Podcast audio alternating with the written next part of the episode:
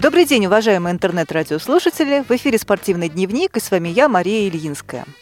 В нашем сегодняшнем выпуске передачи мы продолжим знакомить вас с самыми активными участниками проекта «Клуб здорового образа жизни».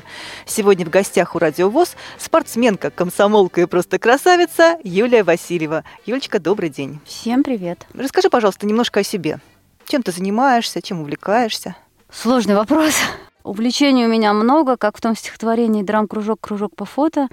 А мне еще и петь охота. Ну, петь сейчас уже не пою, но вот действительно как-то увлечений немало. По образованию я психолог, у меня высшее образование, клинический психолог. Вот так немного страшновато это звучит. И опыт работы тоже есть в этой области. Ну а в свободное время, свободное время я стараюсь посвящать больше различным активным видам деятельности. То есть для меня отдых э, — это куда-то пойти, это кого-то куда-то вытащить, это чем-то заняться. Юль, а вот проблемы со зрением, они когда начались? Проблемы со зрением начались с рождения, то есть я не видела никогда. Тогда сразу вопрос. А вот если ты любишь активный отдых. А как это у тебя увязывается? Ты не видишь, но тем не менее любишь спорт, я подозреваю. Ну да, спорт я очень люблю, хотя занимаюсь им не так давно, как хотелось бы.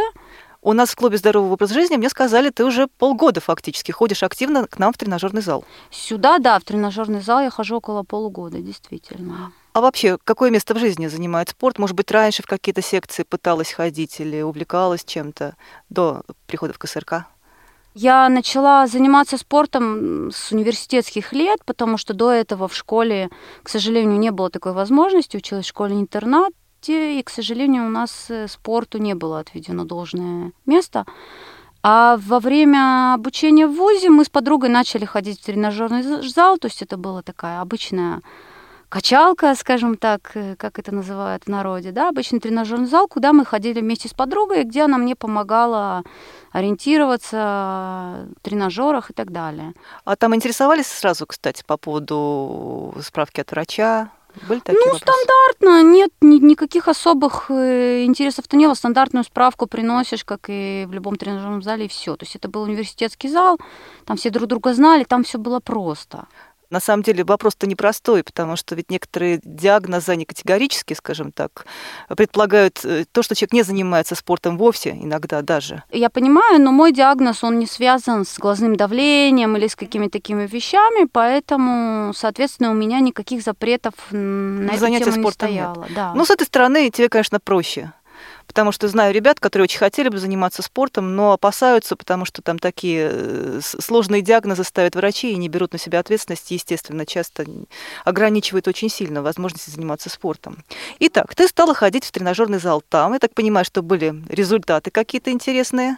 Да? Ну, на самом деле, там не было особо интересных результатов. Это был просто фитнес, это было просто для себя, для того, чтобы немножко повысить свою выносливость, для того, чтобы немножко скажем, регулировать там и вес, и, ну и честно, настроение. У меня от этого очень сильно зависит настроение. Если я занимаюсь какими-то видами спорта, то настроение мое очень сильно улучшается. Потому что я помню те дни, когда например, были занятия с 9 до 9 вечера, и после этого нужно было идти в зал.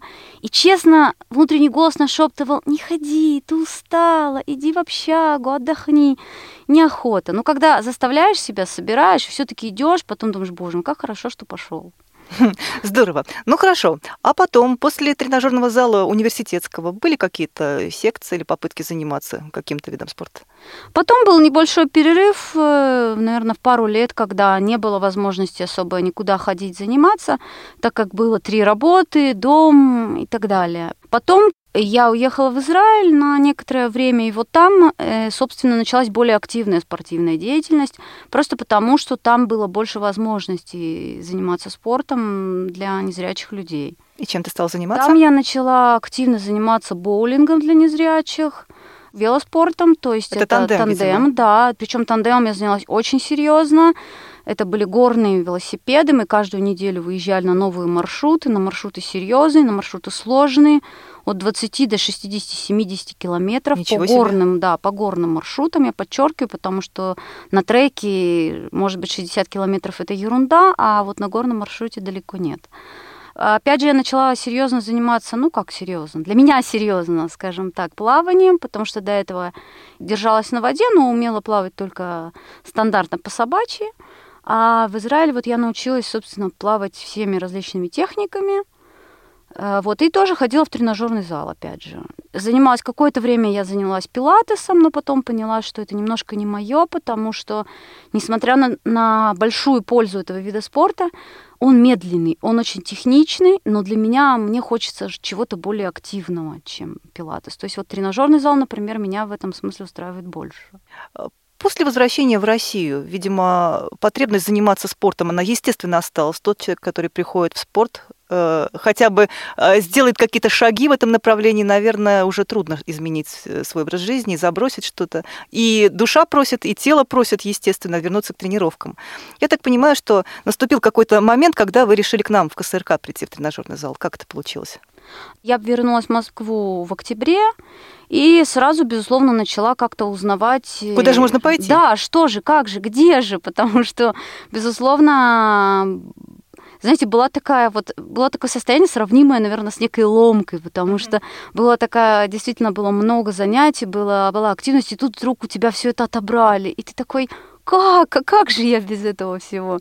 Так, наверное, и мышцы требовали нагрузки, безусловно, я подозреваю. Безусловно. А дома, то есть я, конечно, занималась дома, иногда делала какую-то зарядку, какую-то растяжку, но, честно говоря, я такой человек, которому нужна система, которому нужно прийти в какое-то конкретное место, отвести на это конкретные часы и тогда заниматься. Потому что дома начинается, ой, я попозже, ой, сегодня я устала, ой, сегодня у меня есть дела и так далее, и так далее. Миллион отговорок. Но, кроме того, без системы и стабильных результатов быть не может. Если заниматься время время, время от времени, то, наверное, ничего путного не получится. Безусловно. Ну и к тому же очень важно все-таки для меня, например, важен контроль со стороны.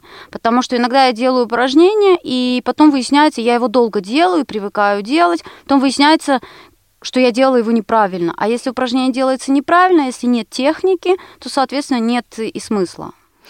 Ну и тогда сразу вопрос, как вы с нашим тренером, с Вадимом Евлашкиным, нашли общий язык быстро? Как вам работается? Общий язык нашли, конечно, быстро, потому что я сразу поняла, что Вадим Вячеславович человек опытный, что с ним заниматься интересно, потому что упражнения он дает разные. Э, программа у нас сначала была полегче, потому что у меня были проблемы, когда я пришла ну, вначале, я говорила, я не могу запомнить упражнения, я не могу сделать то, я не могу сделать все. Он говорил, ничего, все сможешь, все сделаем, все научимся. И мне казалось, ну как, правда, взять и запомнить столько разных упражнений, они действительно разные. На одну группу мышц могут быть совершенно разные упражнения. Сколько раз ты ходишь в зал в неделю? Я хожу один раз в неделю в зал. Около часа где-то занятия у тебя, да? У меня сейчас уже занятия около полутора часа, потому что мы немножко уже продвигаемся. Мне уже дают программу посложнее, ну, конечно, еще все равно. Юль, ну вот когда пришла, ставилась какая-то конкретная задача? Ты пришла и сказала, я вот хочу к лету, например, э, вот похудеть, например, или, наоборот, привести мышцы в тонус. Сразу знала, что, что, чего хочется, или просто возобновила прежний образ жизни, просто стала заниматься? Либо цель стоит какая-то? Ну, на самом деле, скажем, нет глобальной цели, типа там сбросить столько-то килограммов, да, нарастить такие-то мышцы. Нет такой цели, но есть некоторые, скажем, микроцели, цели, да, это, во-первых, э, увеличить выносливость, да, увеличить техничность, то есть упражнения делать более правильно, более технично, чтобы потом уже наращивать скорость и так далее, и так далее. Юль, ну, насколько я уже слышала и знаю, что мы не ограничиваемся фитнесом в своих увлечениях, мы здесь сразу начали заниматься легкой атлетикой фактически, да? Ну, не сразу, но через какое-то время, да. То есть в последние где-то полтора месяца у меня увеличилось количество тренировок в неделю до пяти. То есть если до этого у меня была только одна тренировка в неделю в тренажерном зале, то сейчас у меня пять тренировок в неделю, три из которых это бег в проекте «Марафон в темноте», а одна это тренажерный зал, и еще одна тренировка это скалолазание круто. Вот все, что могу сказать, очень круто. Вот совсем недавно у нас э, в передаче «Свободное плавание» были э, девушки, фитнес-тренер Юлия Толкачева, с которой вы, естественно, хорошо знакомы, да, и пресс-секретарь проекта «Марафон в темноте» Анастасия Плетнинцева. И они рассказывали с удовольствием и с восхищением о тех ребятах, которые плохо видят или совсем незрячих, которые пришли к ним и стали заниматься. Я так понимаю, что вы, вы ровно одна из них – Так получается, Юлечка? Ну, я на самом деле пока еще очень, очень начинающий бегун, потому что я, приш... когда я пришла в проект, я не могла пробежать, честно вам говорю, двух кругов. Два круга – это 400 метров. Я не могла пробежать 400 метров. Я говорила, боже, как вы это делаете? Я никогда не смогу бегать, это, наверное, не мое. Меня успокоили, сказали, все так думают, все так говорили, когда пришли в проект. Расслабься, занимайся для себя, пока не на результат, пока просто так, ходи для фитнеса, сказали мне. Поставь себе такую цель, просто ходи для фитнеса, потому что кроме бега э, в нашу тренировку входит очень большой комплекс различных силовых упражнений, растяжек, э, хорошая разминка и так далее. То есть это не просто бег, вот мы приходим сразу, бегаем и уходим. То есть это серьезные достаточно тренировки, тем более тренировки три раза в неделю. А есть у нас ребята в проекте, которые ходят давно, которые уже бегают серьезно. Вот у нас сейчас четыре девочки из проекта уехали в Роттердам. В Роттердаме будет э, проводиться забег. Они бегут 10 километров. Бегут, правда, только две из них, две едут поболеть, они не успели зарегистрироваться. И э, вот сейчас буквально уже не так много времени осталось до забега, в котором у нас участвует большинство ребят. Это забег «Весенний гром», который будет проводиться 25 и 26, по-моему, тоже апреля. 25 апреля э, девушки бегут 5 километров, а 26 апреля один бегун, молодой человек, у нас бежит 21 километр. Это полмарафон. Это такие серьезные нагрузки на самом деле. Откуда, откуда ты берешь силы все-таки, черпаешь все это? Ну, на самом деле, э, вот немаловажно все-таки подготовка, которая была до этого, да, вот, например, если бы я сразу пришла в проект, и до этого у меня не было бы никаких тренировок, это было бы очень сложно просто потому, что действительно сил бы не хватало, упражнения серьезные. А так как э, была некоторая база да, в качестве тренировок в тренажерном зале, и все-таки я сама чувствую, и Вадим Вячеславович говорит, что есть прогресс в плане выносливости, да, что выносливость у меня стала больше, я стала делать упражнения более технично, и я могу их теперь делать большее количество раз, да, это очень сильно помогает. То есть помогает база все-таки. Безусловно, начинающие люди тоже могут прийти и тренироваться. Это не значит, что в наш проект могут прийти только люди с подготовкой. Нет. Но мне лично эта база очень помогает. Так что, друзья, приходите к нам в тренажерный зал, а потом открываются прекрасные возможности заниматься и легкой атлетикой, и плаванием, и вообще очень интересными разными видами спорта. Безусловно. Юля, а ты знаешь, что у нас ведь и велотандем тоже есть, и стрельба на биатлонной установке, настольный теннис. Ты слышала о таких видах спорта? Естественно. Вот настольный я, теннис, я например. Я слышала, да, в теннис я играть пробовала. Честно говоря, меня не сильно не заинтересовало. Да, как-то мне страшновато Э, за руки, э, то есть как-то особенно играть с ребятами, которые уже сильно играют, они очень, очень сильно бьют ракеткой по мячу или как он называется правильно, по не шарику. знаю, по шарику, да, и поэтому как-то, ну не знаю, меня, скажем, меньше заинтересовал этот вид спорта. Я не могу сказать, что у меня есть большой опыт, но несколько раз с ребятами я сыграла и как-то пока вот Душа лежит больше к легкой атлетике. Ну да, скажем, наверное, наверное, так. Юль, ну такой вот вопрос. Для... Что бы ты посоветовала новичкам? Ведь очень много ребят, которые э, вот слушают радио ВОЗ, слушают какие-то другие передачи о спорте, знают, что здесь в КСРК есть и секции спортивные, и тот же тренажерный зал, но сомневаются, а надо, не надо, а может быть и не надо, и боятся. Наверняка есть страхи, что не справятся, что не получится. Вот когда ты вообще впервые пришла в тренажерный зал, даже не столько даже наша, вообще, действительно было ощущение э, непонятно как, непонятно что, с чем, вот ты как психолог, может, даже что-то подскажешь, как преодолеть в себе эти страхи? Первое, что мне кажется, является самым сложным для всех начинающих и для всех новичков, это встать с дивана. Или это со правда. стула. Потому что это очень сложно, потому что да, мы сидим и слушаем, и смотрим какие-то передачи, и говорим, а, здорово, ой, как классно, я тоже так хочу, я тоже так хочу, наверное, надо с понедельника начну. Но понедельник все никак не наступает, потому что вот это самое сложное, то есть взять, просто встать, отмести все сомнения, все страхи и сказать, окей, я пойду, посмотрю, поговорю с теми, кто там занимается, поговорю с тренером и посмотрю, насколько мне это подходит. То есть просто разрешить себе попробовать. Просто сказать, я иду пробовать, никто меня не обязывает. Если я приду один, даже два, даже пять раз, это не важно, никто меня потом не обяжет ходить каждый, каждую Постоянно, неделю или каждый да. день. Угу. Поэтому вот это главное, то есть собраться, прийти, задать какие-то вопросы, которые интересуют, высказать какие-то свои желания, чего же я хочу от спорта, да. Потому что, честно, я когда начинала, у меня не было никаких конкретных целей. Просто думаю, надо походить, потренироваться. И я пришла в зал, меня также тренер спросил, вот что хочешь, похудеть к весне? Говорю, да нет, не хочу, вроде и так нормально. Быть сильной, выносливой? Говорю, да нет, говорю, не знаю. Вот реально не было конкретной цели, не обязательно вот приходить и тренироваться только на какой-то результат. Это, конечно, хорошо, но обычно цель вот формулирование цели, это этап более поздний, когда ты уже понимаешь, что такое спорт, как ты себя в нем чувствуешь, что он тебе дает и так далее. Тогда уже, да, можно формировать какие-то цели.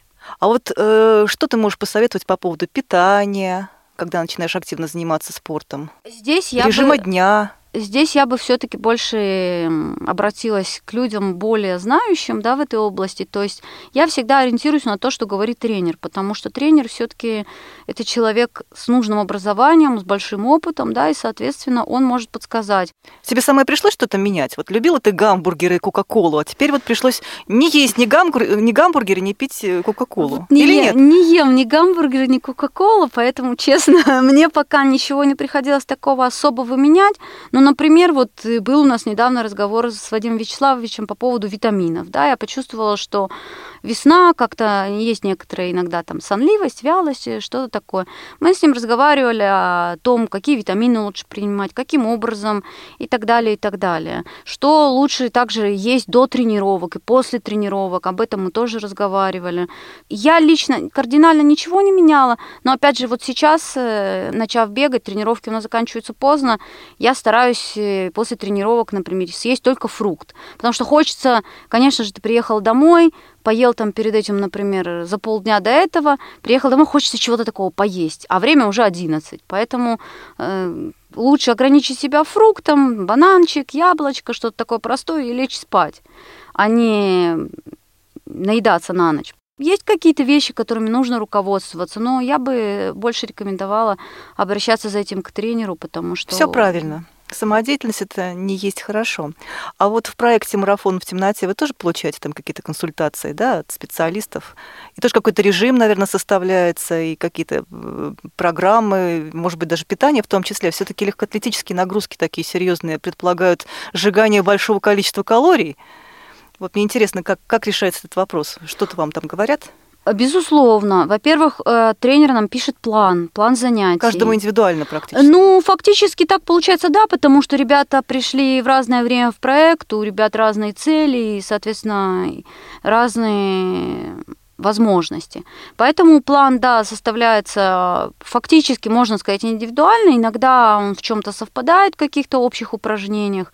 И когда мы приходим на тренировку, мы занимаемся вот по тому или иному плану, безусловно и бегаем по плану, и делаем какие-то силовые упражнения, и упражнения на растяжку, и тоже все, на все это у нас есть план, безусловно. По питанию тоже, если нужно, то тренер дает советы. Вот недавно, например, девочки, которые поехали в Роттердам, они обратились к тренеру и спросили, вот что нам кушать лучше перед забегом, режим отдыха, тренировок перед забегом. Она им обо всем об этом рассказала подробно, что лучше кушать, как кушать, как отдыхать. Оказывается, что перед серьезными, например, стартами, да, серьезными забегами нужно больше отдыхать, а нам-то кажется, что нужно много тренироваться, чтобы пробежать. А оказывается, нет, последнюю неделю перед забегом, например, рекомендуют, например, больше отдыха и сна. И это все нужно знать. Зачастую человек не профессионал, этого просто не знает. Юль, а вот как ты подбираешь себе экипировку спортивную? Ты ходишь в какие-то специализированные магазины или кто-то с тобой вместе идет? Ведь это же специальные беговые кроссовки, какие-то костюмы. В тренажерный зал совсем другая экипировка нужна. Ну, вот здесь немножко, конечно, сложновато, потому что разнообразие очень большое всего этого. В магазине я стараюсь обращаться к консультанту, потому что зачастую есть ребята, которые все-таки понимают, что они продают. Если я вижу, что консультант не очень сведущ, то я предпочитаю пойти в какой-то другой магазин. Вот, например, сейчас я занята подбором экипировки для скалолазания. Вот буквально сегодня я позвонила в пару магазинов, поспрашивала у них цены, фирмы и так далее, и так далее. То есть много читаю в интернете об этом, спрашиваю у ребят, которые этим давно занимаются.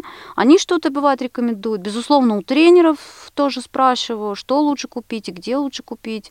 То есть я стараюсь подходить к этому вопросу достаточно серьезно. То есть сначала поизучать его, а потом уже идти покупать. Потому что, конечно, хочется быстренько ринуться, сразу купить что-то такое новое, интересное, но это не всегда правильно. Конечно. Но раз мы заговорили о скалолазании, э, почему вдруг скалолазание? Как так получилось? Ведь раньше был, ну вот, велотандем, фитнес, а тут скалолазание так неожиданно. Как получилось? Ну, на самом деле, дело в том, что я очень люблю экспериментировать вообще в жизни и, соответственно, в спорте тоже. Поэтому, услышав, что ребята занимаются скалолазанием, мне стало интересно. Я думаю, я, честно говоря, вообще до того, как я пошла первый раз на скалодром, я не очень даже представляла, так как я никогда не видела, да, мне было сложно даже представить, хоть, хоть ребята и рассказывали, вот это так-то и так-то, в моей голове составилась какая-то очень странная картинка. И пока я не пришла на скалодром, я не имела правильного представления о том, что там Чем делать. же придется заниматься? Да, чем же придется заниматься и как, главное. Главный вопрос был как. И какие ощущения были? Ну, первый раз ты поднялась, на тебе сказали на определенную высоту, вероятно, как-то. Как, как это происходило? Я тоже не могу представить. Расскажи нам, пожалуйста, как? Ну, на самом деле, э, есть тренер, который страхует э, тебя внизу. Э, ты карабкаешься по стене, можно сказать. Так. Рядом никого нет, только наверху может быть кто-то или как это? Или просто человек внизу и говорит нет, правее левее? внизу он может подсказать, вот зацеп вправо, лучше левую ногу сюда. Тем, кто уже лазит давно, им особо не подсказывают, новичкам, конечно, подсказывают. То есть там буквально алгоритм есть какой-то, да? Сначала рука, нога. Безусловно, вот Не просто есть. повис где-то там на зацепе и нет, не знаешь, куда дальше. Нет, конечно же нет. Техника, безусловно, есть, и техник их несколько, и тренер, безусловно, все это корректирует. А ощущения были на самом деле потрясающие. Был такой адреналин, знаете, ну еще, еще чуть-чуть нужно проползти. Ну еще пару зацепиков, давай, давай. И так вот пока либо ты не дополз до конца, либо где-нибудь не ошибся и не сорвался. А падение это страшно вообще? Там на что падаешь? Нет, э, падение не страшно, ты просто повисаешь на страховке, то есть на веревке. Просто повисаешь на ней, и тебя аккуратненько, потихонечку спускают вниз. То есть нет даже сильного толчка никакого, просто отпускаешься и повисаешь. Там возможно получить травму или, а, в общем-то, нет? Я думаю, что самая большая травма, которую там можно получить, это ссадина, да, то есть можно немножко поцарапать руку или ногу, если неудачно попытаться схватиться за зацеп. Угу. Больше никаких травм получить нельзя. Юль, я просто восхищена. Я даже, когда приглашала тебя на передачу, я вот до конца даже не знала, э, что ты занимаешься таким большим количеством видов спорта. Я надеюсь, что нашим слушателям будет очень полезен твой опыт. И ребята, которые сомневаются, не уверены, что спорту вообще есть место в их жизни, обязательно придут к нам в секции и будут заниматься спортом. Всем вам желаем здоровья, удачи и воплощения вашей мечты. Юлечка, спасибо. Всего доброго и дальнейших достижений всем.